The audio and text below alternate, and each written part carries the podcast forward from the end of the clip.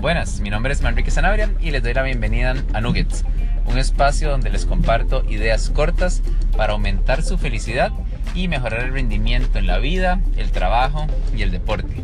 Espero que les guste este episodio. Pura vida.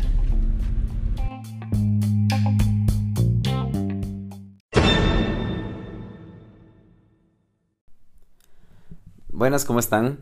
Bueno, en el episodio de hoy quiero compartirles eh, tres ideas por las cuales yo creo que todo el mundo se podría beneficiar de una práctica de yoga.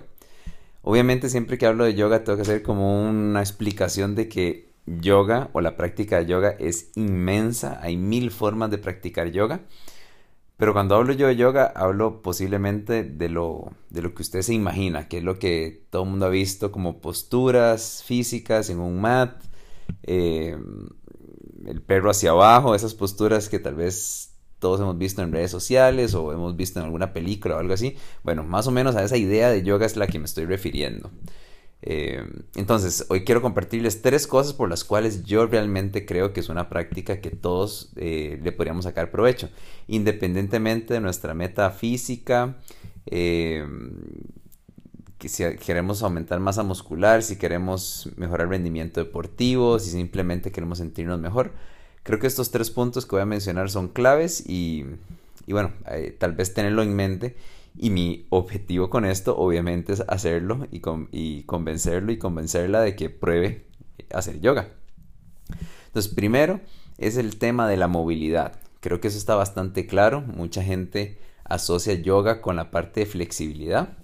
Eh, aunque una práctica de yoga integral y bien dirigida por un, buen maestro, un buen profesor, eh, es mucho más que eso, pero definitivamente uno de los beneficios físicos principales de una práctica de asana o de posturas de yoga es el beneficio de la movilidad y la flexibilidad.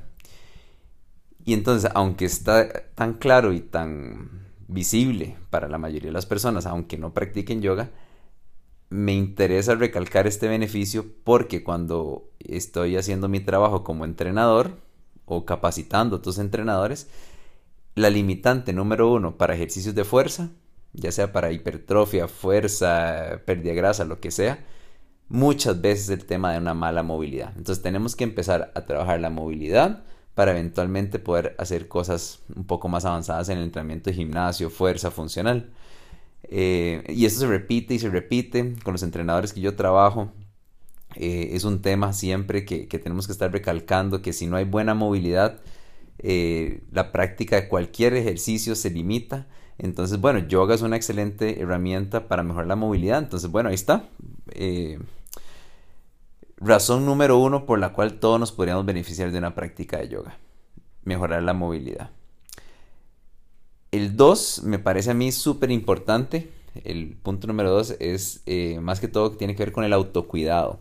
Y es que para mí yoga, uno de los beneficios de yoga es que es súper accesible. O sea, básicamente lo único que necesitamos es nuestro cuerpo y tal vez si nos ponemos un poquito finos, un mat de yoga, que es la alfombrita que se usa en yoga. Y eso es porque se hace más cómodo, uno no se resbala, el suelo está, no está frío, por ejemplo, es, es por un asunto de comodidad. Pero lo único que necesitamos, y, esto lo digo y me parece súper, súper importante porque muchas veces, las, sobre todo las personas que no hacen ejercicio, no se mueven, eh, siempre ponen o, o, intentan poner como limitantes, ¿verdad? Como, ay, es que no tengo un gimnasio, o es que no tengo pesas, o no tengo una caminadora en mi casa, o por mi casa no hay gimnasios, lo que sea, con yoga eso no es un tema. Nada más necesitamos el mat y nuestro cuerpo y listo. Entonces es una práctica muy accesible que yo creo que en el tema de autocuidado se vuelve esencial, puesto que es una herramienta que podemos tener en casa. O sea, no, necesitamos ir al gimnasio o ir a, algún, algún lugar en particular para practicarlo. Una vez que ya hemos estado haciendo clases con un profesor o, hemos pagado algún tipo de asesoría con algún profesor, podemos practicar cosas básicas en la casa. Y de lo que más me interesa a mí en este tema es la no dependencia de alguien y que un día, por ejemplo, que tal vez, no sé, manejamos más de la cuenta, estuvimos en una presa o un día con mucho estrés, podemos llegar a la casa y simplemente poner el mate en el suelo, y movernos y tener el beneficio de movilidad que acabamos de ver, eh, control del estrés, relajarnos un poco, eh, hasta quitar ciertos dolores de una postura mantenida como estar sentado, por ejemplo, frente al monitor de la compu en el trabajo o en, o el carro.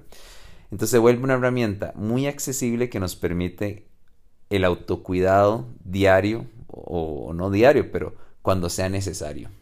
Entonces yo creo que esa, e, e, esa particularidad de yoga para mí es súper, súper importante, que no dependemos de nada y podemos hacerlo en casa, aún en espacios súper chiquititos. Yo he tenido la experiencia de cuando ando, de viaje, hay veces que los cuartos de los hoteles son muy pequeñitos y aún en esos eh, espacios pequeños el mat cabe y podemos hacer cosas ahí. Entonces, si, si viajan mucho, es otra opción.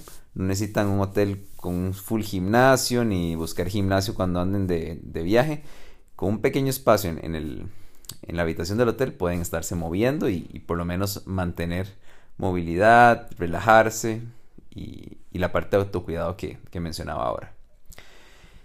Y la última parte tiene que ver con esta parte, con la parte mental, con los beneficios mentales que tiene la práctica eh, de yoga física, de posturas. Entonces veámoslo así. Eh, de las cosas más importantes que obtenemos cuando hacemos una clase grupal de yoga con varias gente, o aún así cuando hacemos eh, una práctica personal donde nosotros mismos estamos guiándonos, por decirlo de alguna manera, es que necesitamos poner atención a donde están las partes de nuestro cuerpo. O sea, el profesor, si estamos en una clase grupal, va a estar dando indicaciones sobre qué hacer y cómo hacerlo. A dónde, en el caso, digamos, de, imaginemos una, postura, eh, va a estar diciendo, la pierna atrás tiene que estar en esta posición, sienta cómo, eh, no sé, se activa el muslo, por ejemplo.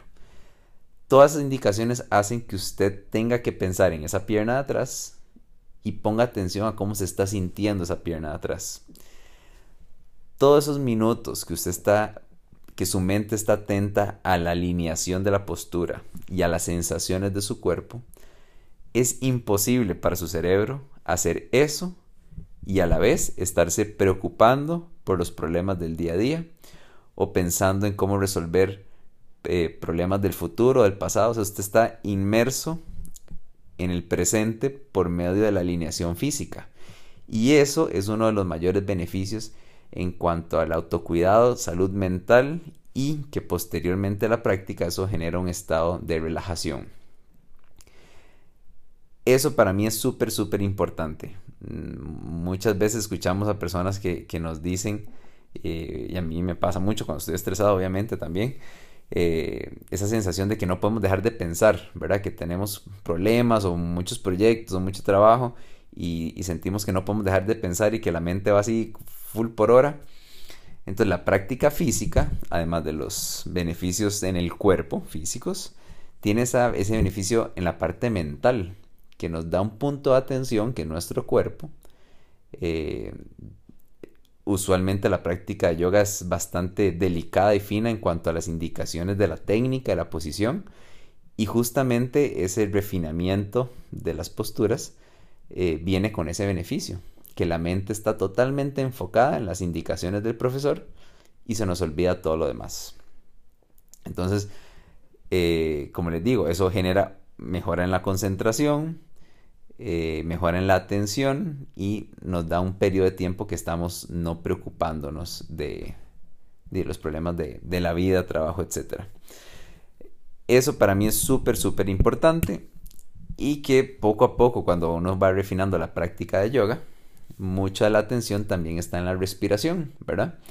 Eh, ciertos movimientos se asocian a ciertas respiraciones, entonces, por ejemplo, eh, exhalo perro, hacia abajo, inhalo perro hacia arriba, eh, exhalo paso la pierna derecha hacia el frente, inhalo llevo las manos hacia arriba. Una vez que ya tenemos una práctica un poquito más avanzada, eh, las clases y los profesores empezamos a coordinar o a sincronizar respiración con movimiento. Y esto, parecido a la meditación, de hecho se puede considerar una meditación en movimiento, lo que logra es esa tensión en la respiración definitivamente da efectos de relajación casi que inmediatos. Eh, lo cual es muy valioso con, con los estados de estrés que tenemos actualmente la mayoría. Entonces son los tres beneficios que yo creo súper importantes y creo que más que válidos para la vida actual, ¿verdad? Eh, para repasar, mejoro y mantengo la movilidad y por lo menos me salgo de esa postura estática, estar sentado frente a la computadora o sentado en el carro de empresas. La parte de accesibilidad, que no dependemos de nadie, nada más el MAT en nuestra casa y poco a poco con ayuda de algún profesor poder tener una práctica simple, no tiene que ser nada complicado, pero poder hacerla en casa.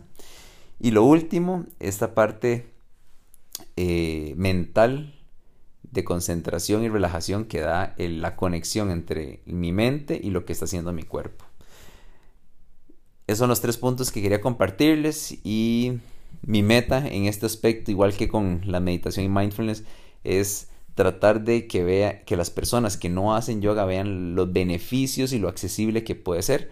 Puede ser una herramienta extra, eh, no necesariamente hablemos de yoga con clases de hora y media, pueden ser prácticas chiquititas de 10, 15, 20 minutos que hacemos en casa y van a tener muy muy buenos resultados. Entonces de verdad, si no han probado, los animo a que prueben clases de yoga, se asesoren con un buen profesor y que disfruten de estos beneficios y muchos otros más que no comentamos aquí. Y bueno, con eso me despido. Pura vida, nos vemos. Chao. Oh, thank you.